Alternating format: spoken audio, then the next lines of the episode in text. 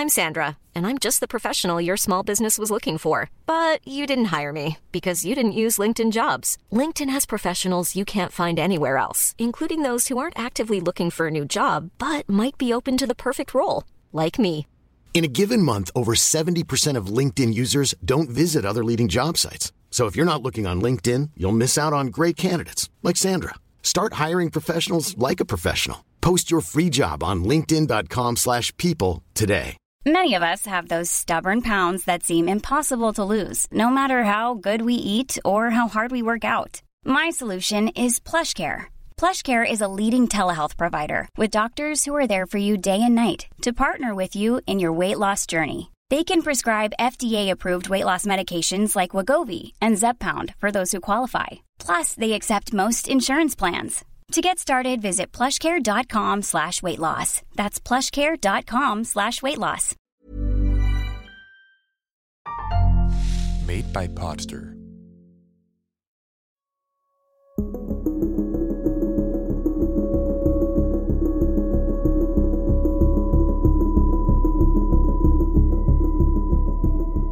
In der Stadt Sabadell in der Provinz Barcelona in Spanien verschwindet ein 14-jähriges Mädchen. Von Anfang an ist der Fall geprägt durch undurchsichtige Lügen und Nachlässigkeit auf Seiten der Behörden. Seit den frühen Morgenstunden des 15. März 2015 versucht die Mutter des Mädchens mit der Trauer fertig zu werden, die ihren Alltag überschattet, besonders seit die Ermittlungen im Fall ihrer Tochter eingestellt wurden. Das Verschwinden von Caroline Del Valle, dem Mädchen, um das es in dieser Geschichte geht, hinterlässt eine nicht zu schließende Lücke. Was ist ihr bloß passiert? Ich bin Simon Schriefer und willkommen bei Ungewöhnliche Kriminalfälle. In der heutigen Folge geht es um Caroline Del Valle und ihr Verschwinden. Falls Sie auf solche Themen sensibel reagieren, hören Sie den Podcast vielleicht lieber mit einer vertrauten Person, mit der Sie sich über das Gehörte unterhalten können.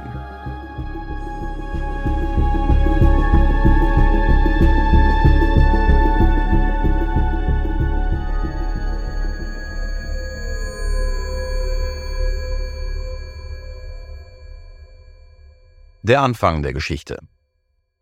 Am Anfang des Falls steht bereits die erste Lüge.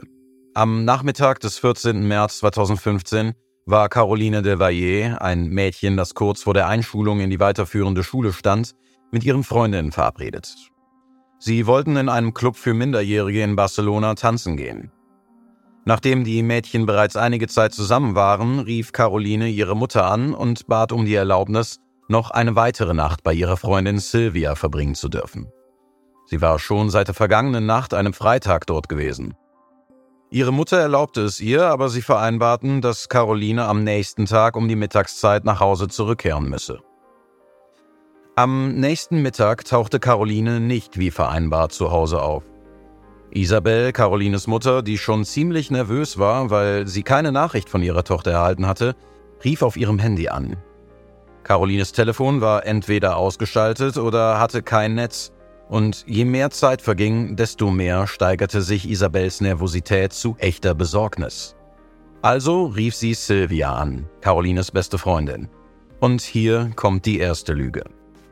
Sylvia ging ans Telefon und versicherte Isabel, sie müsse sich keine Sorgen machen, denn Caroline würde sicher bald kommen. Es vergingen weitere Stunden, bis Isabel Sylvia erneut anrief. Sylvia sagte ihr wieder, sie solle sich keine Sorgen machen, ihre Tochter sei auf dem Weg, und sie bestätigte, dass Caroline bei ihr geschlafen habe.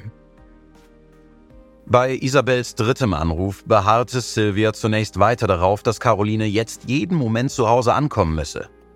Doch dann änderte sie plötzlich ihre Geschichte und sie erwähnte gegenüber der Mutter, dass Caroline auf dem Heimweg vielleicht etwas zugestoßen sei.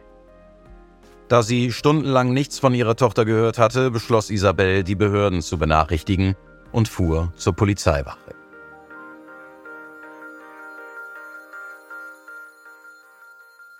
Wer ist Caroline? Carol del Valle Movilla wurde am 21. November 2000 geboren. Sie war die Tochter von Juan Vicente del Valle und Isabel Movilla de Oliveira.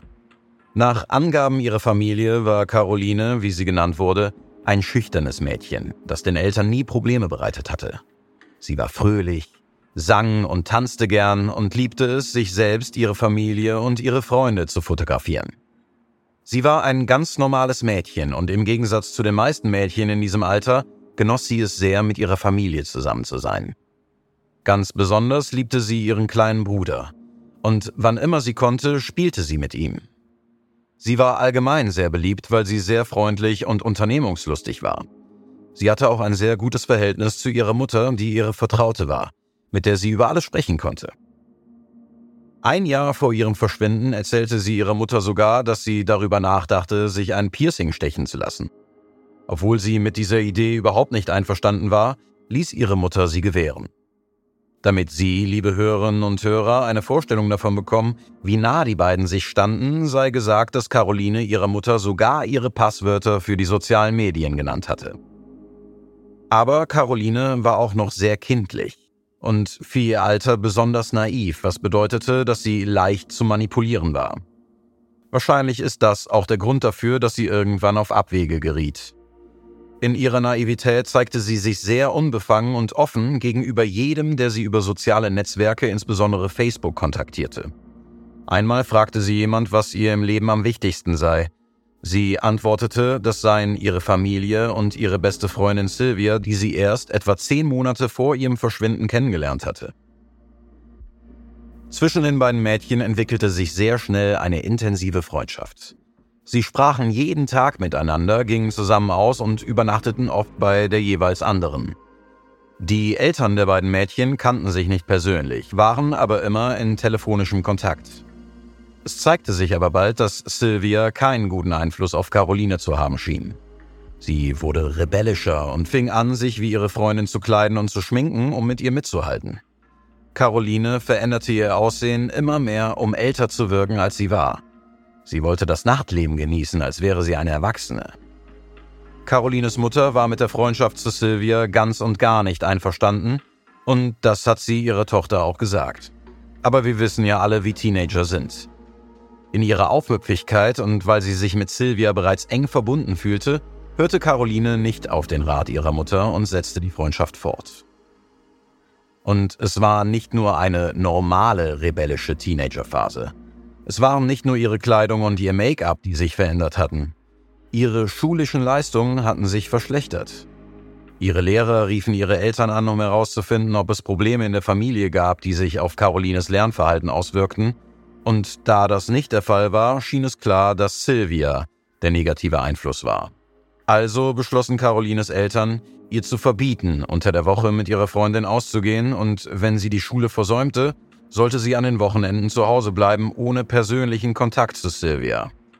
Caroline wurde auch gesagt, dass ihre Eltern sie in einen Ausbildungskurs einschreiben würden, wenn sie nicht mehr zur Schule gehen wollte, damit sie wenigstens einen Beruf erlernen könne, um in Zukunft ihren Lebensunterhalt zu bestreiten. Caroline war oft auf der Plaza de Catalunya in Barcelona, wo es einen Laden gab, der den Jugendlichen als Treffpunkt diente, um dort das kostenlose WLAN zu nutzen. Der Laden befand sich jedoch an einem Ort, der als Hotspot für Jugendkriminalität bekannt war. Mit anderen Worten, hier hingen die falschen Leute herum. Es kam immer wieder zu Raubüberfällen und Übergriffen. Kein besonders heimeliger Ort. Dort trafen Sylvia und Caroline häufig auf andere Jugendliche mit sagen wir mal, schlechtem Ruf, die von zu Hause oder aus Jugendstrafanstalten weggelaufen waren. Darunter auch Nisrin und Justin, mit denen Sylvia befreundet war. Zwei Monate vor dem schicksalshaften Tag ihres Verschwindens war Caroline mit ihren Freunden auf diesem Platz, als es eine Polizeirazzia gab und alle anwesenden Jugendlichen auf die Polizeiwache gebracht wurden. Dort wurde ihnen mitgeteilt, dass ein Junge in ihrem Alter angegriffen und ausgeraubt worden war und dass alle Anwesenden verdächtig seien. Als Caroline befragt wurde, sagte sie, sie wisse nichts und habe nichts gesehen. Aber auch wenn sie nichts mit der Sache zu tun hatte, war Caroline entsetzt. Das galt vor allem auch für ihre Eltern, die die neuen Freundschaften ihrer Tochter nicht mehr duldeten. Die Eltern beschlossen, Caroline auf unbestimmte Zeit den Kontakt zu Sylvia zu verbieten, bis sie sich wieder wie früher verhielt und sich ihre Noten deutlich verbesserten. Zwei Monate vergingen und Carolines Eltern wurden schließlich nachsichtiger, da sie das Gefühl hatten, ihre Tochter sei wieder mehr sie selbst. Sie gaben daher ihre Bitte nach, auf eine Party speziell für Minderjährige im Olympischen Dorf gehen zu dürfen. Zwischen Silvias und Carolines Eltern wurde vereinbart, dass die Mädchen in die Disco gehen dürften und Caroline dann bei ihrer Freundin schlafen würde, um am nächsten Tag mittags wieder nach Hause zu kommen.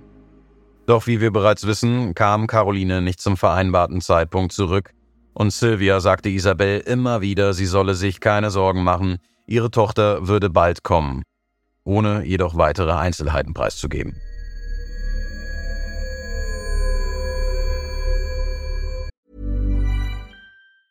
Many of us have those stubborn pounds that seem impossible to lose, no matter how good we eat or how hard we work out. My solution is PlushCare.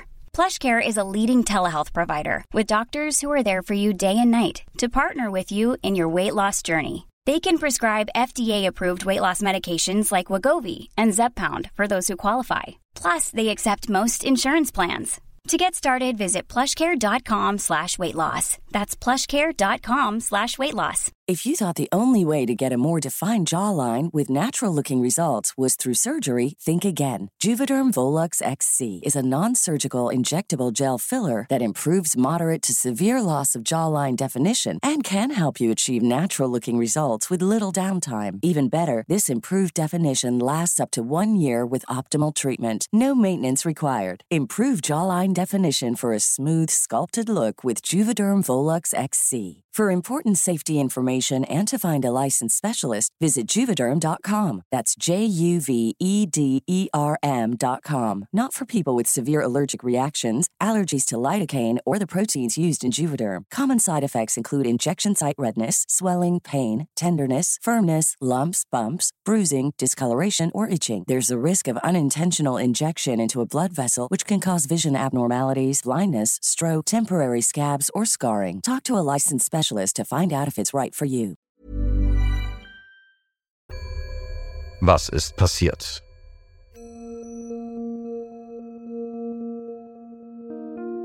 Um 3 Uhr nachmittags rief die mittlerweile sehr beunruhigte Isabel erneut bei Sylvia an, die erzählte, dass die Freundinnen zusammen gefrühstückt hatten und Caroline kurz darauf gegangen war. Isabel hatte den Eindruck, dass an Sylvias Geschichte irgendetwas nicht stimmte und dass sie ihr etwas verheimlichte. Das Seltsame war, dass keiner der Nachbarn Caroline am Tag zuvor oder am Morgen des 15. März gesehen hatte. Nichts deutete darauf hin, dass sie sich in der Nähe von Sylvias Haus oder gar in der Nähe ihres eigenen Hauses aufgehalten hatte. Erneut rief Isabel Sylvia an. Mittlerweile war es bereits 19 Uhr. Sylvia behauptete nun, Caroline sei gegen 17 Uhr gegangen und müsste theoretisch jetzt zu Hause sein. Ein weiterer Widerspruch, denn zuvor hatte Sylvia ja gesagt, dass Caroline das Haus bereits am Morgen verlassen hatte. Isabel hatte also recht mit ihrem Gefühl, dass hier irgendetwas nicht stimmte. Sylvia änderte mit jedem Anruf ihre Version vom Ablauf der Ereignisse. Erst dann beschloss Isabel, das Zimmer ihrer Tochter auf Hinweise zu durchsuchen. Sie öffnete ihr Notebook und warf einen Blick auf ihr Facebook-Profil, wo sie aber nichts weiter als einige Fotos ihrer Tochter mit Freunden fand. Mit anderen Worten, es gab nichts Verdächtiges. Dann kam sie auf die Idee, eine öffentliche Nachricht zu schreiben, in der sie die Freunde ihrer Tochter bat, sie zu kontaktieren, falls sie etwas von Caroline hörten. In der Nachricht stand, dass sie sich seit Samstag nicht mehr bei ihren Eltern gemeldet hatte, dass es Sonntagabend war und dass ihr Mobiltelefon ausgeschaltet war. Isabel war besorgt, weil sie den neuen Freunden ihrer Tochter nicht traute. Sie hatte auch Sylvia gegenüber erwähnt, dass ihr diese Freunde, mit denen sich die beiden trafen, suspekt waren. Aber Sylvia hatte ihr versichert, dass es sich um sehr ruhige, höfliche und zuverlässige Leute handelte. Isabel spürte aber, dass diese Freunde und auch Sylvia selbst nicht vertrauenswürdig waren. Als Reaktion auf den Beitrag, den sie auf Carolines Facebook-Profil gestellt hatte, erhielt Isabel mehrere sehr seltsame Nachrichten von angeblichen Freunden ihrer Tochter. Einige sagten, sie hätten Caroline im Olympischen Dorf gesehen, aber seitdem nichts mehr von ihr gehört. In einer der Nachrichten hieß es jedoch, dass das nicht stimmte. Sie sei gar nicht im Olympischen Dorf gewesen und alle würden lügen. Sie sei vielmehr an einen weit abgelegenen Ort in Sabadell gegangen und dort sei etwas sehr Schlimmes passiert. Man habe sie danach nicht mehr gesehen. Isabel verstand nicht, was da los war. warum sollte ihre Tochter in ein Stadtviertel gehen, das für seinen schlechten Ruf bekannt ist? Aber was noch ungewöhnlicher war, in Carolines Tagebuch stand am 14. März Via Olympica in Time. Hatte sie ihre Pläne geändert? Und warum hatte sie ihrer Mutter nichts davon gesagt? Die Geschichte wurde immer seltsamer. In einer anderen Nachricht auf Facebook wurde behauptet, Caroline sei in einem verlassenen Haus, weit weg und in einem schlechten Zustand. Durch diese Information noch mehr verängstigt, verlor Isabel keine Zeit und wandte sich an die Behörden.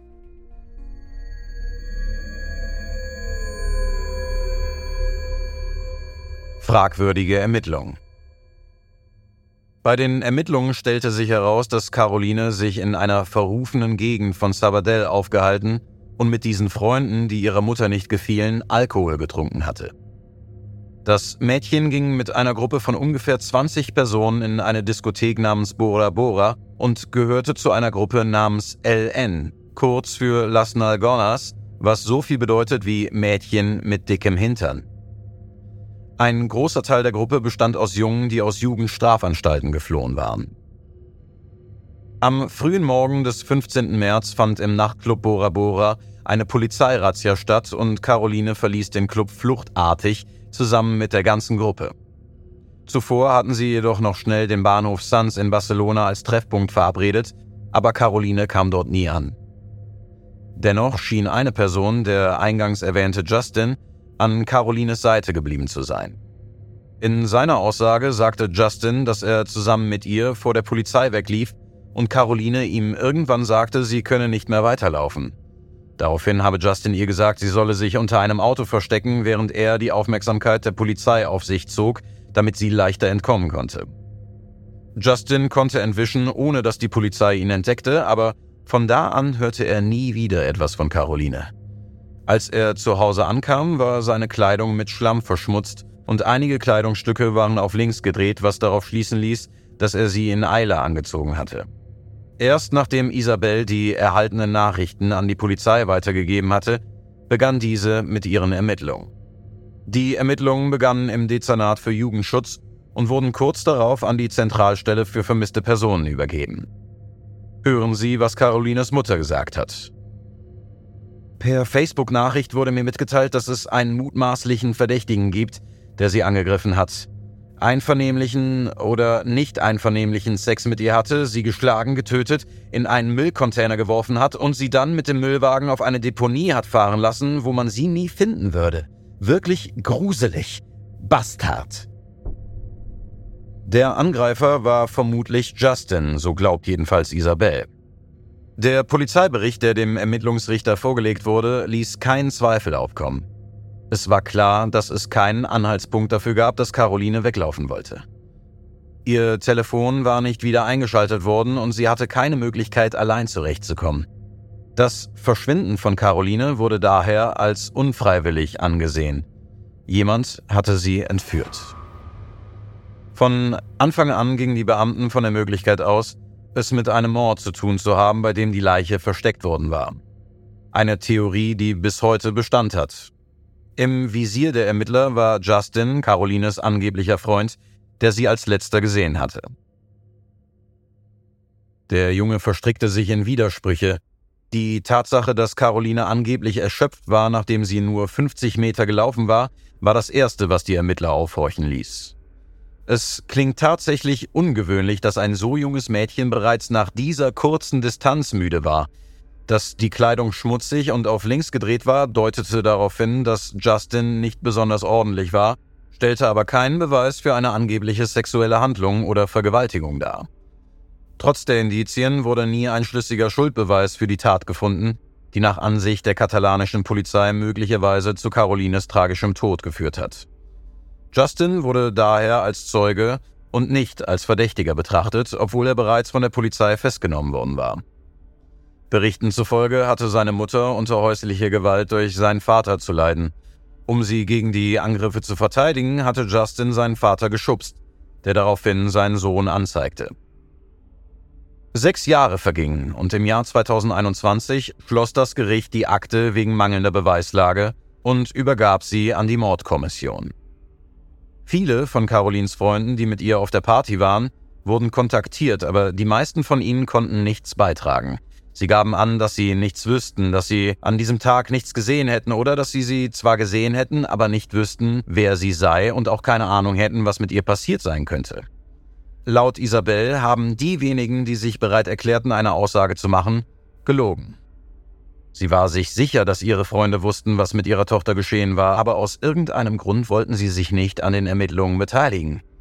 Ein ganz schöner Haufen Mistkerle, was? Danach hörte man nur noch wenig über den Fall. Auch nicht über die sogenannte LN-Gruppe, zu der Caroline angeblich gehörte.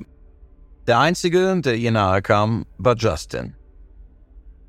Justin hat sich sogar mit Isabel in Verbindung gesetzt, um sich nach ihrem Zustand zu erkundigen, und er sagte, dass bestimmte Erinnerungen langsam zurückkämen. Zum Beispiel, dass bei Carolines Verschwinden drei Männer und ein rotes Auto involviert waren. Und es war auch nicht das erste Mal, dass von einem roten Auto die Rede war.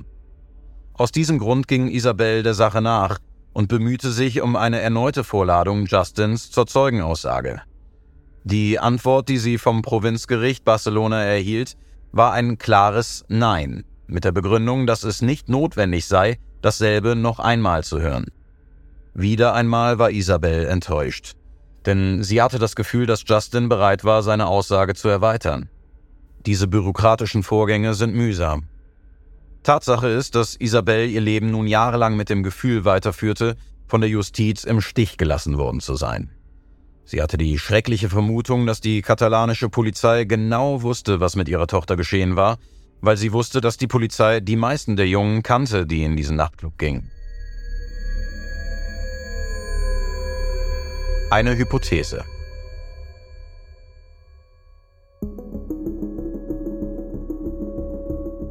Eine der Hypothesen, die zu Beginn der Ermittlungen aufgestellt wurden, lautete, dass Caroline eigentlich nicht in diese Disco hätte gehen wollen, sondern von einem der Mädchen der Gruppe namens Nesrin, die auch mit Sylvia und Justin befreundet war, überredet wurde, mitzukommen.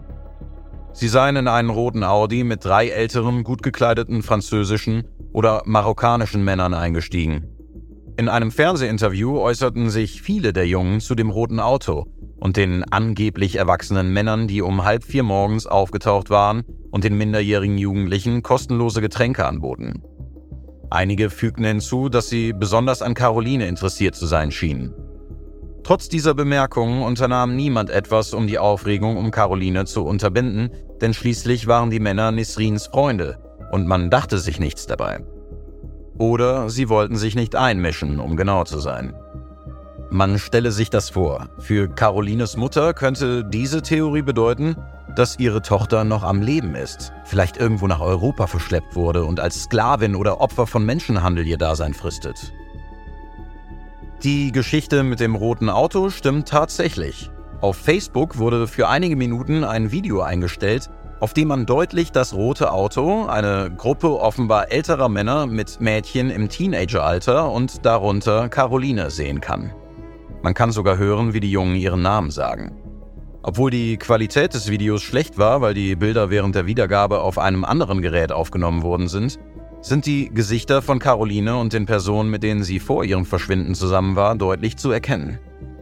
Wie viele Menschen, darunter auch Carolines Mutter, berichten, haben die mit dem Fall betrauten Polizeibeamten viele Hinweise ignoriert, die zu dem Mädchen hätten führen oder zumindest dazu hätten dienen können, einige der Hypothesen auszuschließen. Das Video, das in den sozialen Netzwerken viral ging, wurde nicht als Beweismittel ausgewertet, da es online gestellt und bereits nach wenigen Minuten wieder gelöscht wurde. Auch die Gegenstände der Tochter, insbesondere ihr Notizbuch, wurden erst in die Ermittlungen einbezogen, als Isabel sie 2018, drei Jahre nach ihrem Verschwinden, zur Polizeiwache brachte. Zum Zeitpunkt der Aufnahme dieser Podcast-Folge sind acht Jahre seit dem Verschwinden von Caroline Delvaye vergangen. Und obwohl sie hofft, ihre Tochter lebend wiederzufinden, hat Isabel Movella de Oliveira eine emotionale Erklärung abgegeben. Der Tod ist langsam und unbarmherzig, denn er schlägt nicht immer plötzlich zu. Ich habe mir vor langer Zeit ein Schloss gebaut, aber es war nur ein Kartenhaus, bei dem jemand die wichtigste Karte entfernt hat, meine Tochter. Seitdem ist alles still. Das ist richtig. Es ist Trauer ohne Abschluss. Ja, was für eine düstere Geschichte, nicht wahr? Die Hypothese von den älteren Männern mit dem Auto macht Sinn. Höchstwahrscheinlich war das junge Mädchen ein Opfer dieser seelenlosen Menschenhändler. Ich bin Simon Schriefer und das war Ungewöhnliche Kriminalfälle. Die Serie wurde ursprünglich von Markus Campos produziert und von Potster ins Deutsche adaptiert.